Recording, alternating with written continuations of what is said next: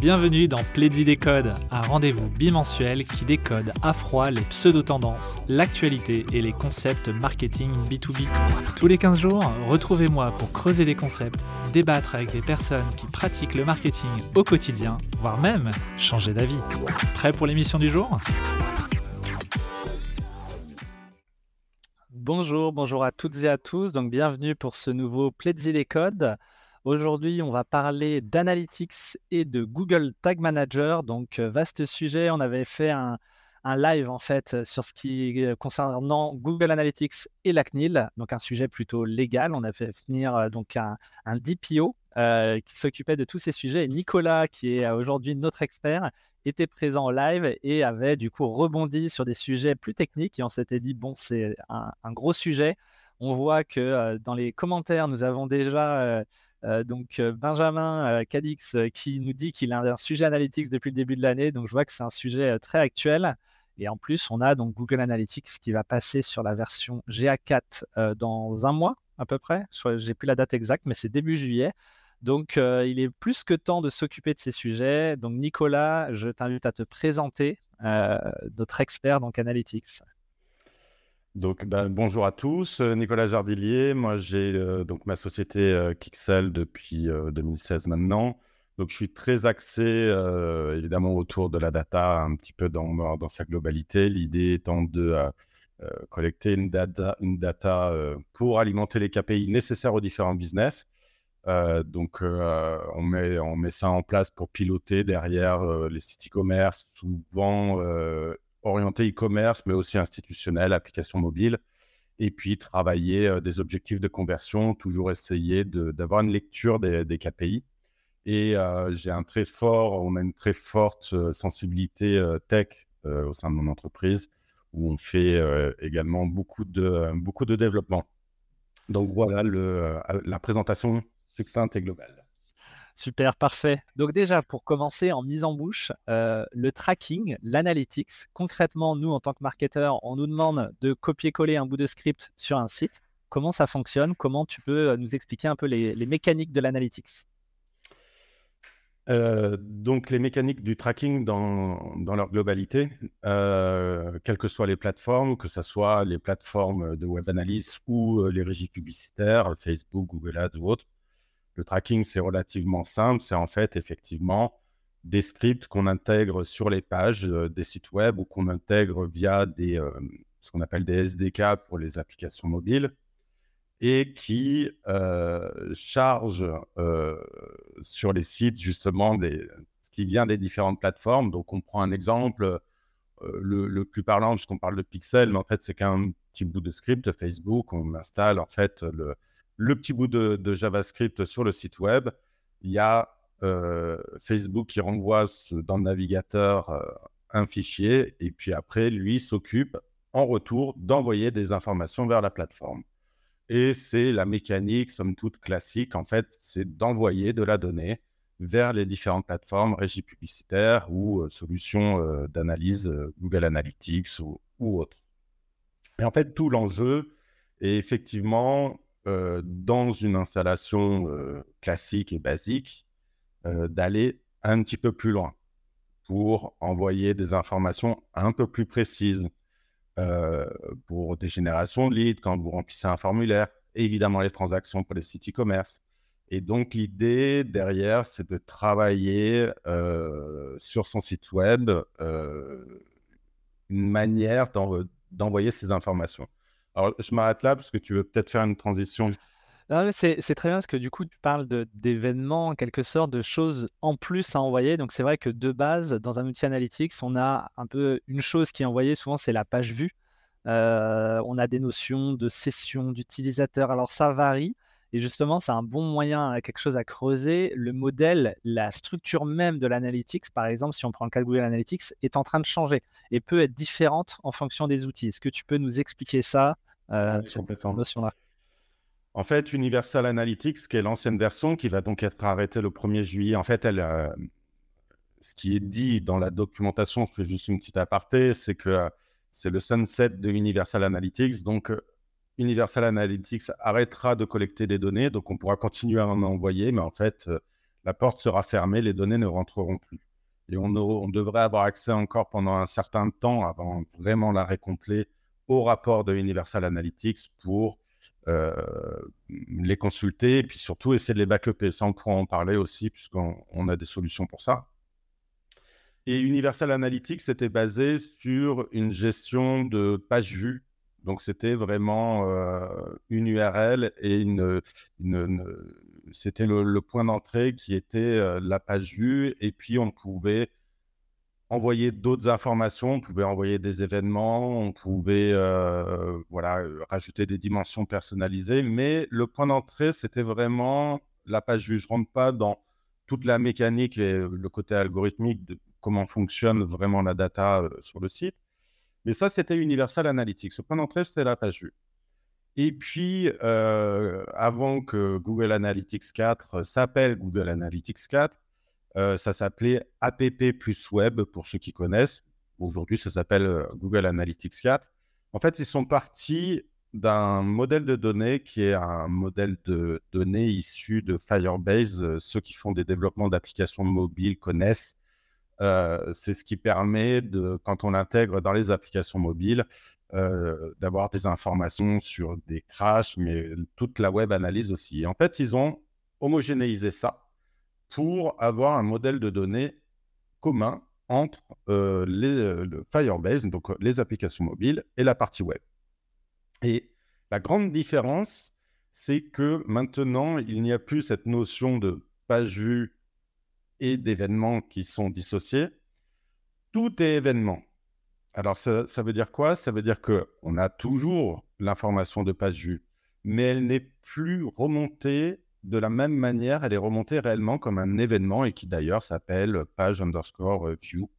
Euh, et événement euh, dans lequel on peut associer des paramètres. Et en fait, c'est toute la puissance du nouveau modèle de données que j'affectionne tout particulièrement parce qu'il est possible pour des stratégies UX d'associer beaucoup d'informations à l'ensemble des événements, de page vue, de scroll, d'engagement utilisateur, de, déclenchement de tout ce qu'on veut, de sélection de produits, de vue de produits, de vue de panier, de, euh, de, commandes, il est possible d'associer euh, un nombre assez, euh, assez important de, de, dimensions et de paramètres à l'événement qu'on ne pouvait pas faire facilement avec Universal Analytics.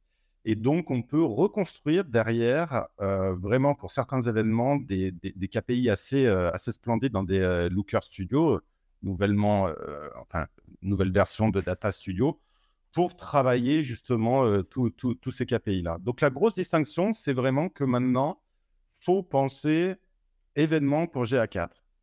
Ce qui apporte euh, une, cette flexibilité dont je viens de parler, mais qui introduit également des contraintes, une autre façon d'intégrer euh, j'ai envie de dire, euh, certaines données où ça devient euh, un peu plus délicat. Je pense notamment aux rapports qui permettent de visualiser des landing pages. Donc, je prends un exemple concret. Imaginons, vous avez un site e-commerce ou même un site institutionnel et vous avez des grandes thématiques et vous avez tagué vos grandes thématiques dans une dimension très spécifique pour voir dans Analytics, pouvoir segmenter en disant mes points d'entrée, euh, je les classe euh, en fonction de mes grandes thématiques. Et puis, je recrée dessous mes sources d'acquisition. Par exemple, euh, le blog d'un côté et toutes les pages, on va dire, produits-services sur, sur un site B2B. Par exemple, exactement, en landing page, donc vraiment en entrée sur, sur le site. ce qui était très facile à, à faire avant, c'était, il est toujours possible de le faire, mais c'était de conserver cette information jusqu'à un objectif de conversion. Et comme on était sur une notion de, de, page vue et sur une dimension, on était capable d'associer, en fin de compte, pour un utilisateur par rapport à son point d'entrée, cette dimension, de suivre, on va dire, mes dimensions, mes groupes de canaux et mes objectifs de conversion.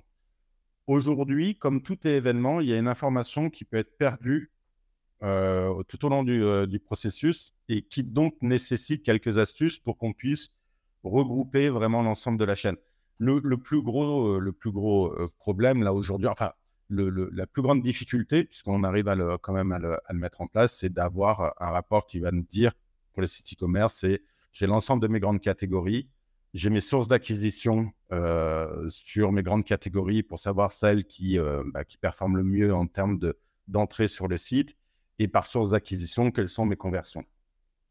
et bah, ce rapport-là n'est pas évident.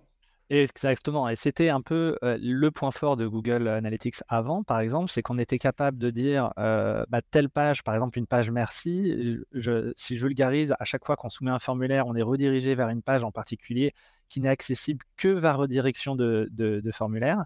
Et ça, ça permettait de suivre des conversions et c'était quand même quelque chose de très pratique parce que sans développeurs sans compétences techniques, on était capable de suivre un tunnel, de suivre l'acquisition, la conversion, etc. Donc ça, ce que tu nous dis, c'est que c'est plus possible de faire avec GA4. c'est possible de le faire, c'est juste que la dimension doit être suivie dans l'ensemble des événements jusqu'à la fin. Ce qui n'empêche pas qu'on a toujours ce split par source d'acquisition de nos conversions. Ça, c'est dès qu'on veut commencer à rajouter une granularité un petit peu plus fine en fonction de, de certains critères et de dimensions personnalisées qui sont vraiment intrinsèque à ce que vous, voulez faire et le suivre tout au long d'un parcours. C'est ce point-là qui, euh, qui nécessite voilà, quelques, astuces et quelques développements. Mais globalement, c'est ce qui permet, d'un point de vue UX, à mon sens, euh, de, de, faire les plus belles choses aujourd'hui par rapport à Universal. Du coup, donc, on voit qu'on peut faire les choses, mais comment on suit un événement concrètement sur son site? Qu'est-ce qu'il faut faire euh, pour, pour avoir ces données dans l'analytics? Alors, nativement, sur GA4, euh, il y a des événements euh, natifs, euh, et notamment ce qu'ils appellent les événements améliorés. Donc, on a les pages vues, on a les scrolls, on a également les lectures de vidéos qui sont des événements natifs. Ensuite, quand on veut, et c'est comme tout, quand on veut mesurer un événement, par exemple, de génération de formulaires, il va falloir déclencher un événement. Et là, on a deux grandes façons de faire pour déclencher l'événement.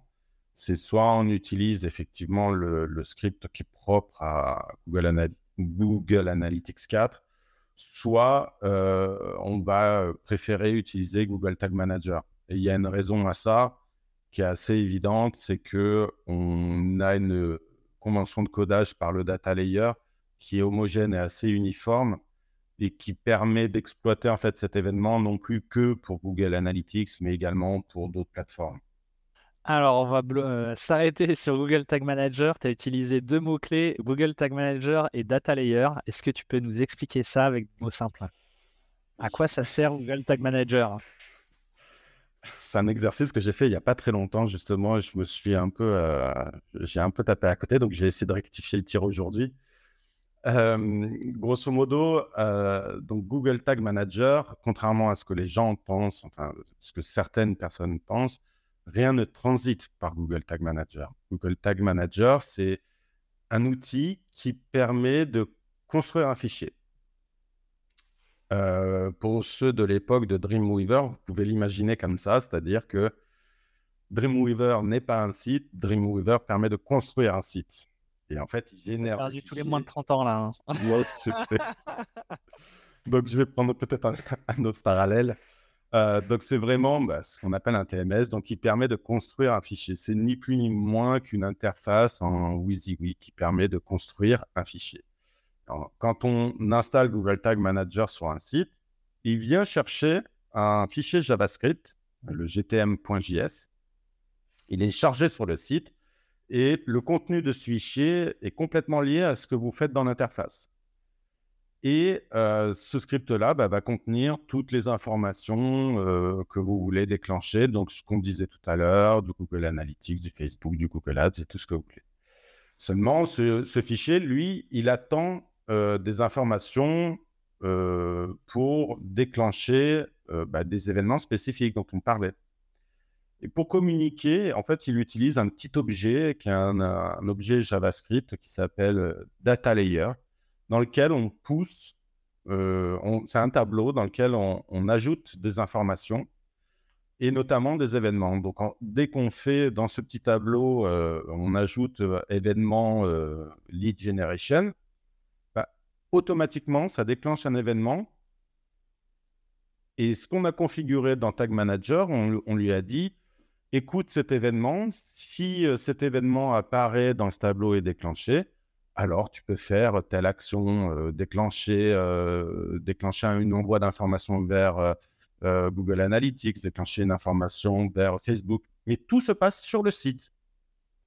Donc, si on prend un exemple, on va dire je clique sur une vidéo sur un site web, ça c'est mon mmh événement. Google Time Manager va capter, va, déclencher cet événement et du coup va être capable de le détecter dans un outil derrière d'Analytics, Google Analytics ou tout autre outil. Concrètement, c'est ça? Alors, concrètement, si je reprends ce que tu disais, l'exemple de la capsule, c'est vraiment ça. Google Tag Manager, c'est vraiment une capsule qui contient l'ensemble des informations pour dispatcher. Je clique sur la vidéo il y a forcément une, intervention pour dire j'écoute le clic sur cette vidéo, donc j'ajoute dans mon petit objet JavaScript un déclenchement euh, d'événement et ma capsule va réagir par rapport à ça et le dispatcher et l'envoyer vers les différentes plateformes. C'est une façon de faire que, que je trouve être la, qui nécessite d'intervenir techniquement sur le site, on sait tous aujourd'hui, pour ceux qui utilisent Google Tag Manager, qu'il est capable de faire des, écouteurs directement euh, via Google Tag Manager. On lui dit écoute-moi le bouton, euh, ce bouton-là, s'il est cliqué. Et donc, c'est comme ça initialement que Google Tag Manager est né, où on a dit on n'a plus besoin des développeurs pour rajouter des écouteurs et euh, pouvoir déclencher des événements sur les sites. Et quand on configure ça dans Google Tag Manager, en fait, on, charge ce, script-là qui, lui, va écouter ce qui se passe sur la page.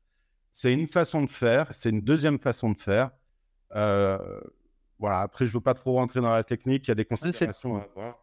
C'est très bien, tu as dit un mot, on n'a plus besoin des développeurs. Euh, concrètement, c'est en gros, si plutôt avant, sans Google Tag Manager, par exemple, on veut euh, demain, on veut se mettre à suivre les gens qui visitent telle ou telle page ou qui font telle ou telle action sur un site. Avant, on devait à chaque fois modifier ou faire un bout de code, on va dire, sur une page avec un développeur.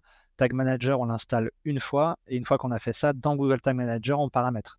On est d'accord, c'est ça? C'est ça, on paramètre dans Google Tag Manager. Donc, ça permet quand même d'avoir la main sur le site web. Hein. C'était un peu le, pitch hein, de tous ces outils. Euh, il y a Google Tag Manager, il y en a d'autres. C'est euh, être capable, en tant que non-technicien, d'être capable de faire des choses un peu techniques sur un site plus simplement et de, modifier, etc. Donc, par exemple, euh, notamment si on prend le cas quelqu'un, un marketeur qui veut suivre ses statistiques, qui veut faire de la publicité, il était obligé avant d'installer, je ne sais pas s'il fait de la publicité sur cinq plateformes, d'avoir cinq scripts. Là, dans Google Tag Manager, il installe Tag Manager et dans Tag Manager, il va mettre ses scripts. Donc, il y a aussi une notion de performance ou pas du tout? Ouais, complètement. Et puis, euh, il y a aussi une notion d'erreur, euh, notamment sur les écouteurs de, euh, de, soumission de formulaire, où il faut être très attentif en fonction de la manière dont est construit le formulaire, qu'une soumission ou un clic sur le bouton de, de soumission ne va pas déclencher l'événement, alors qu'il y a une erreur dans la complétion, du, dans le remplissage du formulaire où l'utilisateur doit de nouveau euh, compléter, rajouter une information. Et euh, quand il clique sur envoyer, il l'envoie réellement. Et là, il peut y avoir parfois trop de remontées de conversion. C'est pour ça que dire qu'on peut euh, se passer des développeurs, oui, pour des choses simples, mais en faisant très attention de, bien configurer. En fait, en configurant l'ensemble des écouteurs dans Google Tag Manager, on sait aussi euh, par rapport à un instant T euh, du site, euh, il peut y avoir un tag qui ne se déclenche plus parce qu'il y a eu une modification du site, une mise à jour, la page est structurée différemment, ce qu'on appelle le, DOM hein, de la page web a changé, les classes, les identifiants, et donc les écouteurs ne fonctionnent plus. Et c'est là où, en général, passer par le data layer rajoute une certaine couche de fiabilité. Après, ce qui est sûr, c'est que euh, faire euh, une intégration avec Tag Manager pour un site e-commerce sans alimenter le data layer, moi personnellement, je ne l'ai jamais vu et je ne m'aventurerai pas à ce genre de choses. Euh, il y a besoin de quand même passer bah, justement par, un plan de tagage pour les, pour les développeurs pour pouvoir correctement alimenter les informations. Et c'est tout le but du plan de tagage.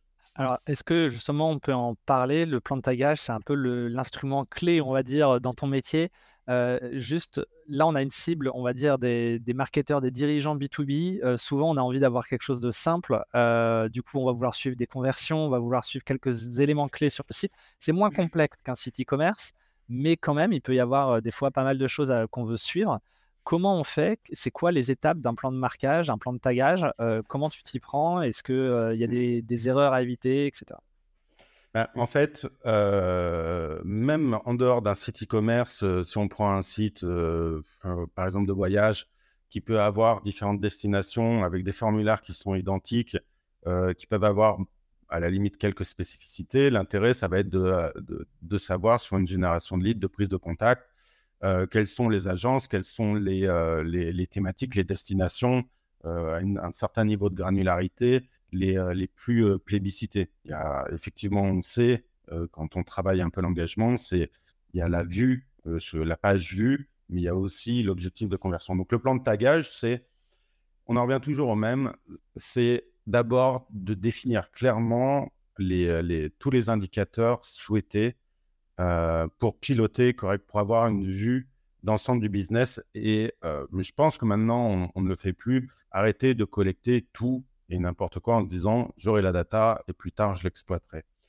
Euh, c'est vraiment revenir au plus simple, définir d'abord les indicateurs, ça c'est la clé, les KPI, c'est vraiment la clé. Ah, il y a les KPI classiques et standards, e-commerce ou site institutionnel ou autre blog, qu'on connaît, mais pour chaque typologie de métier ou voilà, je dirais cible et audience des, différents sites web, il peut y avoir des indicateurs qu'on souhaite, obtenir. Donc ça, c'est vraiment le premier élément.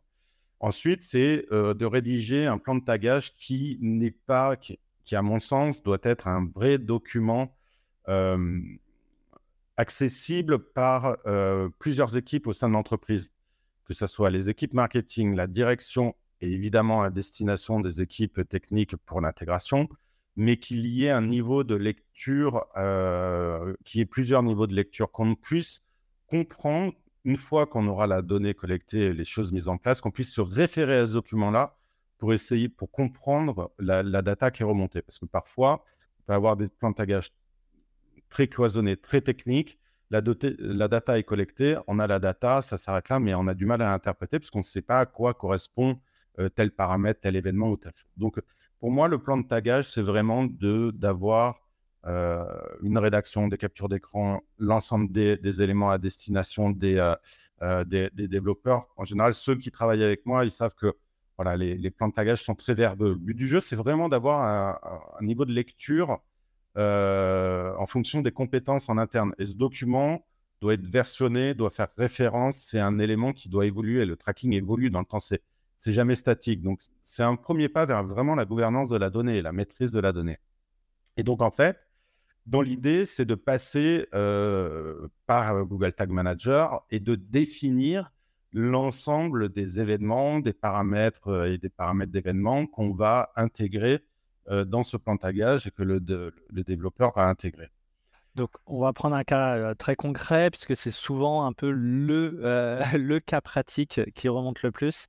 Les entreprises vont commencer à faire un peu de pub, par exemple, sur les réseaux sociaux, sur Google, et vont vouloir suivre des données de conversion, du coup, montrer que ça fonctionne la pub, que les gens font des actions clés sur le site, et les remonter dans, dans ces outils. Concrètement, comment on va faire ça?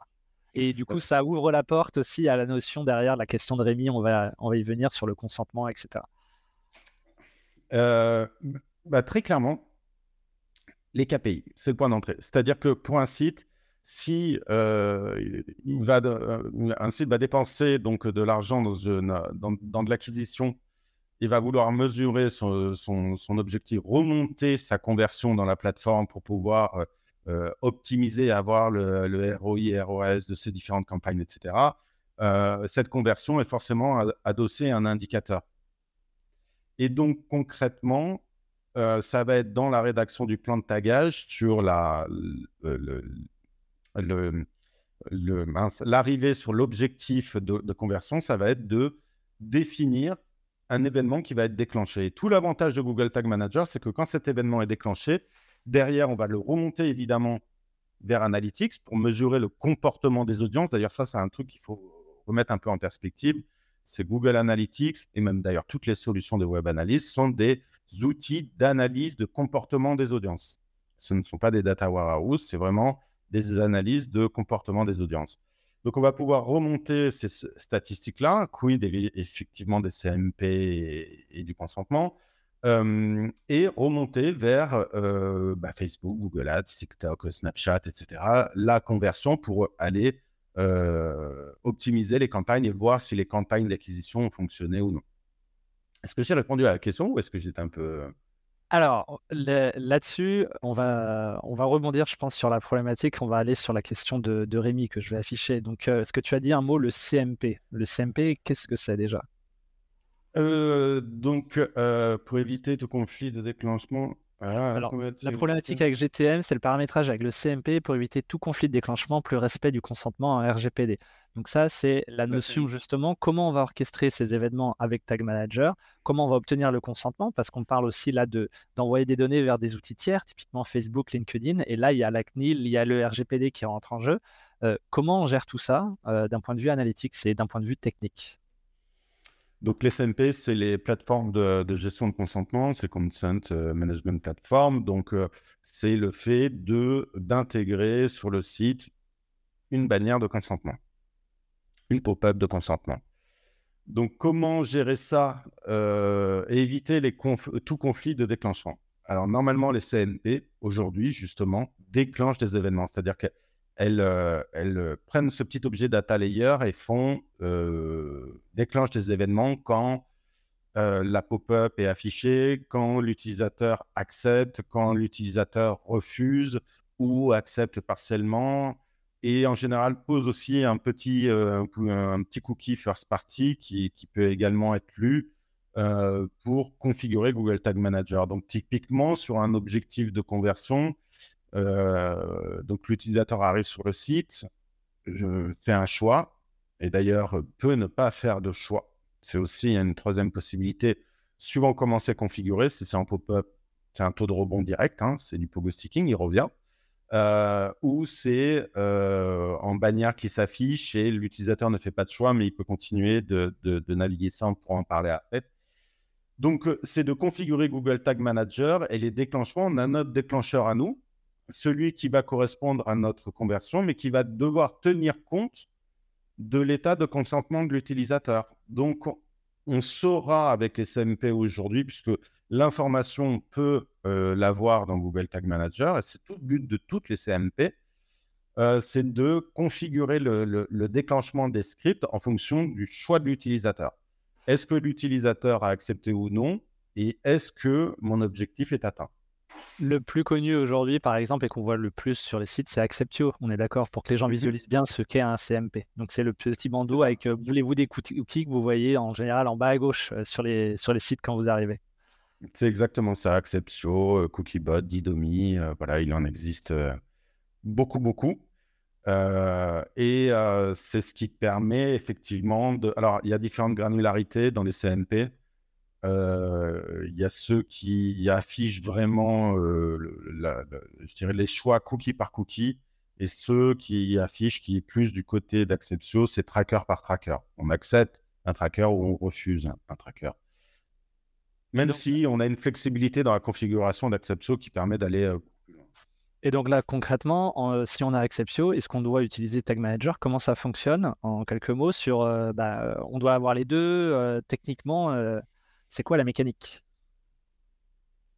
Euh, Techniquement, ça sera toujours, toujours plus confortable de euh, d'utiliser une CMP avec Google Tag Manager. Toujours. C'est C'est un peu, euh, je dirais que c'est un peu, c'est devenu un incontournable. Il, il en existe d'autres, hein, ce qu'on appelle donc les TMS, et, les Tag Management Systems.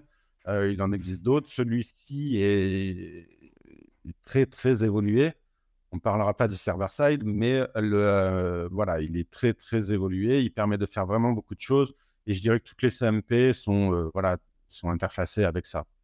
Et, je ne sais pas, Rémi, si on répond correctement à, ta question. Éviter tout conflit de déclenchement. Et respect du consentement, donc c'est bien ça, c'est-à-dire que quand on crée les déclencheurs, on a initialement une configuration simple. On dit voilà, j'ai cet événement et donc ma balise va être déclenchée sur cet événement. Ben, on complète en fait la configuration dans Google Tag Manager en créant une exception ou, des groupes de déclencheurs ou voilà des spécificités en disant voilà ok cet événement euh, s'est déclenché mais ma balise est-ce qu'elle peut s'exécuter? Non parce que j'ai une exception qui me dit que l'utilisateur a refusé je donne un exemple pour que les gens visualisent, c'est que vous arrivez sur un site, vous cliquez sur je rejette les, balises et en fait concrètement il peut y avoir des fois si c'est mal configuré la balise qui se charge quand même ou elle s'est même déjà chargée avant même que vous ayez une, une interaction avec le bandeau. Donc c'est pour ça, en effet, il y a des sujets techniques et comme le dit Nicolas, Tag Manager va permettre de simplifier la chose et de gérer tout ça au niveau de Tag Manager. Et clairement, aujourd'hui, il y a des sites, enfin, le, fait d'intégrer une CMP et de, la positionner sur le site ne suffit pas à gérer proprement le consentement. Il y a de la configuration à faire derrière. Ok, donc du coup, si on résume un peu tout, parce qu'on arrive à, la fin de, ce décode, euh, concrètement, on a donc un modèle de données euh, qui a changé entre les Google Analytics. On est sur une logique de tout événement on se rapproche de tous les outils. Alors, s'il y en a qui connaissent, par exemple, les développeurs d'applications en général, donc on parlait de Firebase, il y a Mixpanel, il y a Amplitude, il y a pas mal de choses. Euh, là, concrètement, on est sur quelque chose de plus homogène, tout est événement. la problématique, c'est que du coup, ça devient un peu plus technique quand même, si on veut euh, dire les choses. Euh, c'est plus complexe d'avoir des données de conversion, etc., si on ne maîtrise pas un minimum la technique, voilà, comme Nicolas. Ou, il y a, et du coup, Tag Manager va permettre quand même de faire des choses un peu plus simplement. Euh, et surtout, en fait, la grosse, alors pour ceux qui ne l'ont pas encore, il y avait une crainte. Bon, on m'a posé la question, Tag Manager, est-ce que du coup, euh, tu l'as dit, hein, tu as la réponse dans le, dans le live, euh, est-ce qu'on on a le droit avec la CNIL d'utiliser Tag Manager? On est d'accord, il n'y a pas de données non, non, il n'y a pas de données, mais c'est le, seul point qui pourrait être euh, limite, c'est qu'on enfin, on récupère le script sur www.googletagmanager.com au même titre que euh, on, récupère des fontes sur des domaines de Google. Ça, c'est un ping vers cette IP, mais il n'y a aucune donnée qui transite vers euh, Google Tag Manager. Donc, quand on est marketeur, une bonne pratique, c'est d'installer Google Tag Manager parce que dans mmh. tous les cas derrière, ça permet d'installer quand on veut tester, etc., n'importe quel outil. Euh, si par exemple vous voulez utiliser Pledzi, on va vous demander d'installer un script. Alors, au passage, on simplifie euh, notamment euh, le tracking des conversions parce que dès que vous installez un formulaire Pledzi, c'est fait automatiquement. Donc, ça, ça vous enlève un peu de, de technique. et donc, non, je, te coupe parce que je rebondis sur la question de Rémi et c'est complètement lié à la CMP et j'ai déjà vu effectivement des, euh, des euh, plateformes, des CMP euh, demander d'accepter ou non Google Tag Manager. Mais en fait, il n'y a pas besoin de mettre Google Tag Manager dans la CMP puisque Google Tag Manager n'est pas une plateforme qui collecte de la donnée, elle ne reçoit pas de données. Donc en fait, on configure euh, CookieBot et CookieBot on, se configure très très bien, euh, mais ne bloquera pas en fonction de la, voilà, de la manière dont on le fait. On, configure CookieBot euh, pour qu'il déclenche les événements qu'on veut et qu'on puisse exploiter ça correctement dans GTM. Donc concrètement, on va dans Cookiebot paramétrer un Analytics, un LinkedIn. donc, on va configurer Analytics, on va configurer un LinkedIn tracking, un Facebook tracking, mais on ne va pas euh, interagir au niveau global d'un tag manager. C'est ça que. Exactement, on va exploiter les événements déclenchés par euh, Cookiebot. Qui possède des templates d'ailleurs dans Google Tag Manager, qui fonctionnent très bien. Et donc après, pour euh, si on résume, vous avez les outils de CMP, donc les outils type Acceptio Cookiebot. Donc ça, c'est une très bonne chose pour gérer vos consentements. Et Tag Manager va vous aider à le mettre en place plus rapidement parce que ça peut aussi être un peu complexe des fois à gérer euh, sur le site. Donc un conseil, installez euh, Tag Manager, mettez vos, vos, scripts dedans. Ce sera une bonne manière de, de gérer. Puis après, l'étape d'après, c'est paramétrer les événements. Et là, on fait appel à des experts comme toi pour faire des plans de marquage. On est d'accord? Voilà, ça c'est le, call to action vers Nicolas. Euh, mais, euh, mais voilà, donc en tout cas, merci Nicolas. J'espère que ça vous a aidé à y voir plus clair sur des sujets qui sont très très techniques. Hein. C'est un exercice périlleux euh, que fait Nicolas puisque c'est toujours complexe de, de, de, ouais, de vulgariser cette notion. Il y a, et on n'a pas fait tous les sujets. Hein. Je peux vous assurer qu'il y a des sujets, typiquement, on parle de segment, on parle de, de, toutes ces notions de, de, GTM, server-side et tout. On rentre dans des mots compliqués. mais dès que vous voulez commencer à être vraiment aux petits oignons d'un point de vue analytics, on est obligé de, bah, nous, c'est typiquement, on discute avec Nicolas aujourd'hui pour, pour se faire accompagner parce que c'est des choses qu'il ne faut pas prendre à la légère, c'est important. L'idée, c'est de ne pas rien faire. Il nous faut des données. Donc voilà, nous, on travaille sur ces sujets. Hein. À mon tour de faire la petite pub, mais Pledzi One, on l'a fait exactement dans cette optique. Hein. C'est notre version gratuite. C'est d'avoir un tracking simple sur quelqu'un qui n'a pas envie de mettre les mains dans la, dans la technique. Donc vous mettez copier-coller un script dans Tag Manager ou en natif et vous avez les notions de conversion, etc. Euh, voilà, donc euh, alors oui, vous n'allez pas traquer le euh, déclenchement d'un clic sur une vidéo. Là, il faudra faire ce qu'a décrit Nicolas, mais par contre, vous avez au moins le, tracking de vos leads. merci en tout cas, d'ailleurs, Rémi également, pour tes, interventions. Merci à toutes et à tous hein, sur, pour vos questions. Nicolas, merci pour, pour cette vulgarisation. Merci Nicolas. tu as peut-être un, mot de la fin, si tu veux conclure cet épisode. Si, tiens, juste un conseil euh, d'un petit plugin euh, pour Chrome que j'affectionne qui s'appelle Omnibug, O-M-N-I-B-U-G,